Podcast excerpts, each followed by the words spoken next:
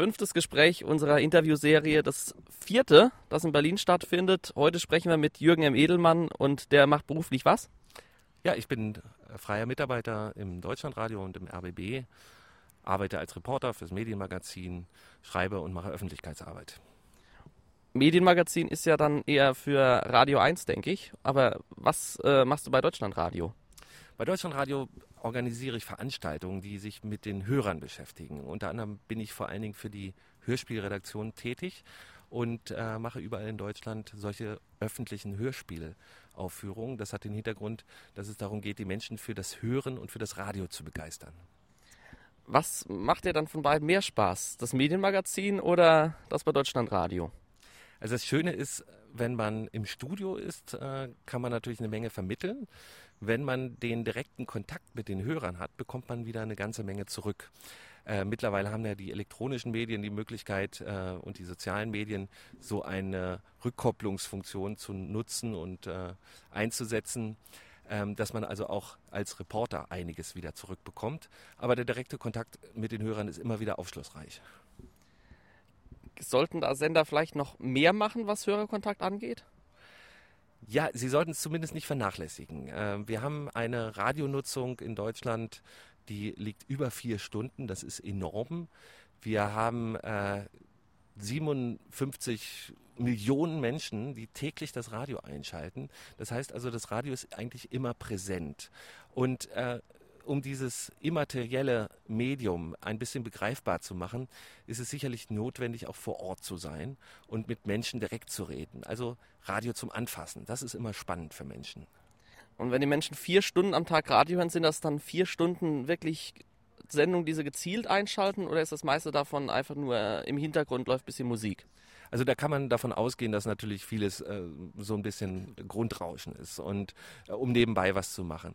Aber wer hat schon die Möglichkeit, vier Stunden am Tag ähm, bei Menschen präsent zu sein und dort dann Inhalte unterzubringen, ist eigentlich eine unheimliche Chance, um ja Themen anzuregen, um Diskussionen anzuregen und die Integrationsfunktion von Radio, die es einfach auch hat, ähm, zu nutzen. Ähm, soweit ich informiert bin, war gestern ja der Deutsche Radiopreis und da hat ja auch ähm, unter anderem also nominiert war es auf jeden Fall, aber wenn ich richtig informiert bin, auch eine App gewonnen äh, von Radio PSR, die gleichzeitig eine Weckfunktion hat, eine persönliche Weckfunktion, bei der man gleich auch einstellen kann, was man zum Wecken hören will und welche Musik und zum Einschlafen äh, nochmal. Äh, sollten alle Radiosender solche schönen Apps programmieren? Also solche Apps haben ja den äh, haben sozusagen eine Zusatznutzenfunktion und ähm, das ist nicht die primäre Aufgabe vom Ra von Radio, ähm, Menschen äh, mit Apps zu unterhalten. Auf der anderen Seite haben wir eine Präsenz des Radios, die es früher gab, das war der Radiowecker. Äh, das hieß also, Menschen standen auf und haben, äh, sind durch das Radio, durch die Musik, durch Moderation, durch Nachrichten geweckt worden. Dadurch, dass diese klassischen alten Radiowecker mehr und mehr aus den Schlafzimmern verschwinden und die Smartphones Einzug gehalten haben, denke ich mal, ersetzt so eine App dann den klassischen Radiowecker, sodass die Präsenz des Radios wieder gesichert ist. Aber ist es nicht so, dass jetzt Menschen, die stehen ja zu verschiedenen Zeiten auf und wenn man dann tatsächlich sagen kann, ich will äh, an dem Tag um 9 Uhr die Nachrichten hören und äh, um, äh, an, am nächsten Tag möchte ich erst äh, schon um 8 Uhr möchte ich dann schon äh, den Podcast hören, den ich zum Aufstehen hören will, stirbt dann das lineare Radio nicht langsam aus? Das lineare Radio wird sehr, sehr lange noch erhalten bleiben. Davon kann man schon ausgehen. Ähm, wenn man sich die Statistiken anschaut, dann sieht man, dass die Erreichbarkeit der Radiohörer über Apps gar nicht so hoch ist, wie man denkt. Also das klassische Radio, was eben präsent ist in den Badezimmern, in den Küchen, überall in den Wohnbereichen und natürlich auch in den Büros, das wird es immer geben, äh, sofern wir jetzt ähm, einen Zeitraum von 20, 30 Jahren angucken. Darüber hinaus würde ich jetzt keine Spekulation betreiben. Apropos Spekulation.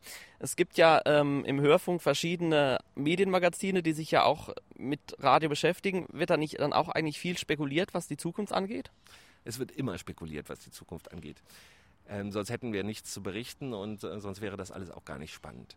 Ähm, das Medienmagazin äh, vom Bayerischen Rundfunk, das Medienmagazin vom äh, Rundfunk Berlin-Brandenburg, quer durch die Bank weg äh, spekuliert, spekuliert, natürlich. Aber wir müssen immer davon ausgehen, dass ähm, Radio so ein öffentliches Medium ist, das natürlich auch die Politik damit sich beschäftigt. Und die Politik braucht Möglichkeiten und Richtlinien, wo es hingehen wird. Was nutzen Menschen, wo gibt es Einflussfaktoren und ähnliches.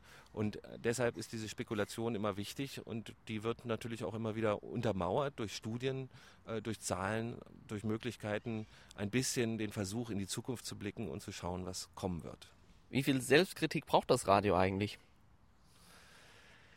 Das ist eine sehr gute Frage. Ich denke, Radio ist ein sehr selbstkritisches Medium. Im Gegensatz zu Fernsehen, das merkt man einfach ähm, im Alltag. Wie gehen Fernsehleute äh, um mit, ihren, mit ihrem Publikum? Wie treten sie öffentlich auf? Sie haben natürlich eine viel größere Wiedererkennbarkeit. Radiomenschen sind immer etwas zurückhaltender und auch immer sehr kritisch. Ähm, wenn sie Reaktionen auf ihre Sendung bekommen, nehmen sie sich das häufig sehr zu Herzen, reagieren darauf und sind manchmal auch ein bisschen erstaunt, welche große Reichweite das hat, was sie sagen. Sollte man sich dann eher an den MA-Zahlen orientieren als Radiomacher und schauen, und schauen, dass, ähm, das, dass man sich eher an den Programmen orientiert, die die meisten Hörer haben? Die MA-Zahlen sind eine sehr leicht zu manipulierende Größe. Die sagen eigentlich nicht viel aus, außer dass man feststellen kann, wie viel Radio gehört wird und welche Radiosender präsent sind. Das heißt aber nicht, dass die Menschen die gleichzeitig einschalten. Wir wissen ganz genau, dass aus Werbekampagnen und äh, dass über Werbekampagnen Menschen beeinflusst werden können und eben den Radiosender nennen, der ihnen zuletzt präsent ist. Das heißt, große Plakatkampagnen, große Internet-Online-Kampagnen etc. können also solche MA-Ergebnisse beeinflussen und ich gebe ihnen eigentlich nicht viel Gewicht zu. Wird eigentlich der WDR, da wird ja gerade nicht nur das Fernsehprogramm äh, zurzeit umgebaut, sondern auch ein bisschen die Radioprogramme, so, so Stück für Stück, jetzt mit der neuen Hörfunkdirektorin. Ist der WDR da eher auf einem guten Weg oder eher nicht? Da müsste man den WDR fragen, dazu kann ich nichts sagen. Welche Arten von Radioprogrammen sollten denn die, äh, die einzelnen Landesrundfunkanstalten äh, haben? Also braucht man unbedingt eine Popwelle, braucht man unbedingt eine Infowelle und welche noch? Oh, das wäre jetzt wieder der Bereich der Spekulation, äh, was sich in Zukunft tun wird in den Landesrundfunkanstalten. Ich denke, das ist, was für alle gültig ist. Äh, Radio braucht Wort. Radio braucht Inhalte. Radio braucht Gesagtes und etwas, was reflektiert wird. Das heißt, wenn ich Diskussionsthemen habe, kann ich Menschen dazu anregen, über Dinge zu sprechen, sich auseinanderzusetzen. Wir haben aktuell die Flüchtlingsdebatte, die eine große Rolle spielt. Da müssen Menschen miteinander ins Gespräch kommen. Und das ist die Funktion von Radio, eben Menschen Informationen zu geben, Hintergrundinformationen zu geben. Wie gehen wir mit aktuellen Situationen um? Kommt die Information eigentlich im Radio im Vergleich zu noch vor 20, 30 Jahren zu kurz?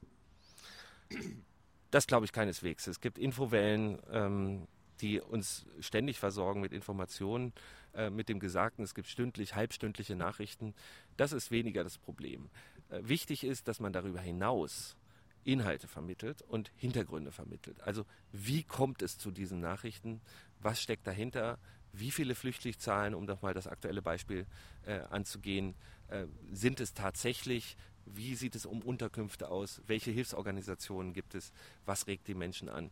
Sowas mitzuvermitteln ist natürlich in fünf Minuten Nachrichten, sofern sie noch existieren, schwer möglich. Dazu braucht es Hintergrundsendungen und ja, aktuelle Informationen.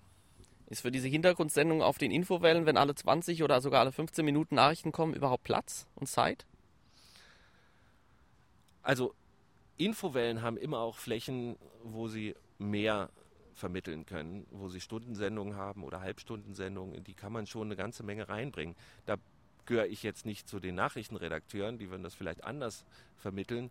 Aber wichtig ist ja sowohl das Aktuelle zu komprimieren, aber auch in anderen Flächen Hintergründe und mehr zu vermitteln.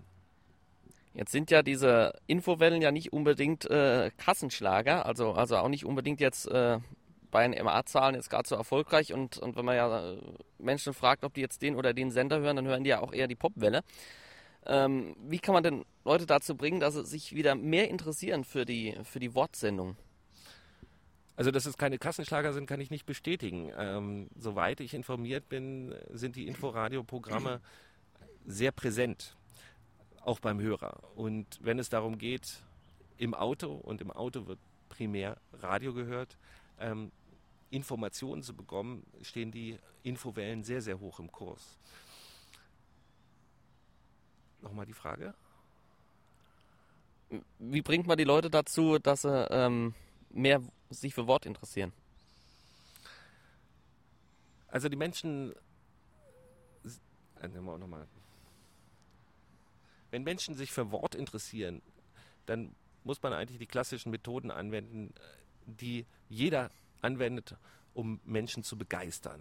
Das heißt also, es gibt eine Schlagzeile, es gibt eine Unterzeile, es gibt einen hintergründigen Bericht.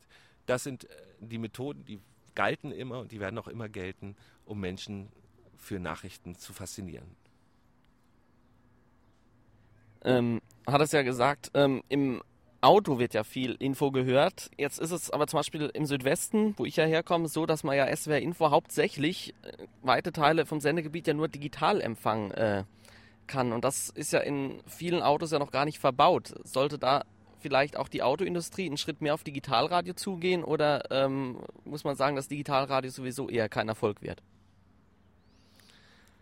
Wie wir zukünftig Radio hören, das wird letztendlich ja, der Hörer selbst entscheiden. Wie der Zugangskanal ist, ähm, spielt in dem Zusammenhang keine große Rolle. Ich denke mal, dass wir in Zukunft über verschiedene Möglichkeiten verfügen, ähm, Radio überall zu empfangen.